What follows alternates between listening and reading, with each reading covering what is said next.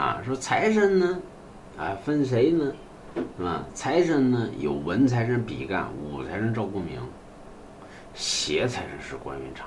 很多人老把这个武财神定为关云长，那我问问，赵公明没有退位，那关羽怎么能作为武财神？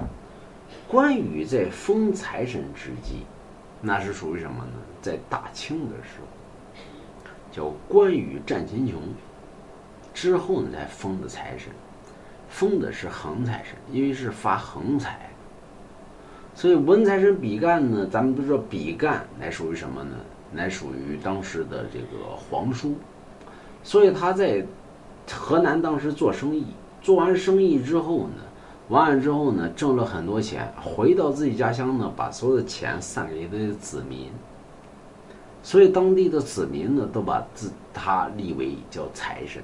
所以财神属于散财的，而不是财神他很有钱，那很有钱的那不叫财神，有人说那叫什么呢？那叫资本家，是吧？所以资本家那是有钱，就是从老百姓手里边搜刮于这个钱财，那叫资本家。而财神呢，是把自己挣的钱要分出去，所以这叫财神。但是呢，咱们要知道呢，民间里边讲呢，比干呢没心没肺，他没有心啊，比干挖心嘛，他把自己的心挖了，所以比干没心呢，谁到他的这个庙宇里边去说财神给点钱吧，给你吧，给你吧，给你吧，不管说是好人还是坏人，他最后都都钱了。所以众神呢，后来呢，发现呢，财神的庙宇之内呢香火旺盛，而自己的庙宇之内呢香火连啥都没有，所以就出现了什么呢？哎，人心眼小，眼红了，心黑了，上玉帝那儿告状去，告完状之后，玉帝，你看那财神呢，私自散财，不管好人赖人，他都不给钱。最后玉帝大怒，说咋整？那得找个人克制比干呢，那不能把比干给弄了。谁能克制呢？武财神赵公明封他为武财神，是为什么呢？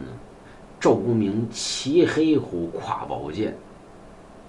如果比干再私散财，可让黑虎掏其之心。他心是空的呀，所以呢，他要私散财呢，这黑虎一掏心，他这眼睛红了，心黑了，不给关。那么，所以呢，就有了文财神、武财神之称。武财神是为了克制于文财神。那么，直至到了清末时期呢，啊，有了关羽战秦琼之后呢，咋整呢？有人为发横财，所以有了关羽那位横财神。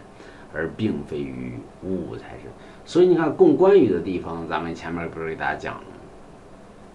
什么地方供关羽呢？什么七角城了，什么小姐店了，啊，什么 KTV 了，什么赌场了，什么黑社会了，啊？就这些地方供关羽，那绝非于不义之财，哎，这都属于不义之财，所以这是横财神。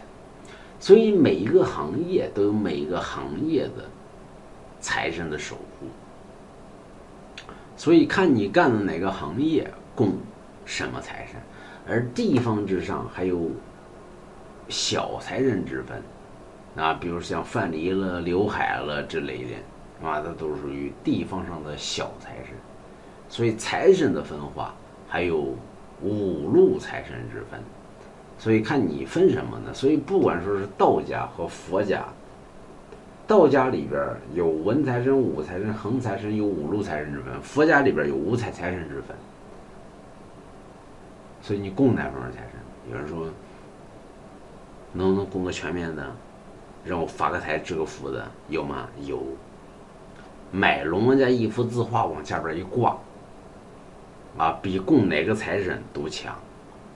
你说真的吗？不信你试试呗。你不试你咋知道呢？对吗？高龙字画是最厉害的，比什么都强啊！女性，啊。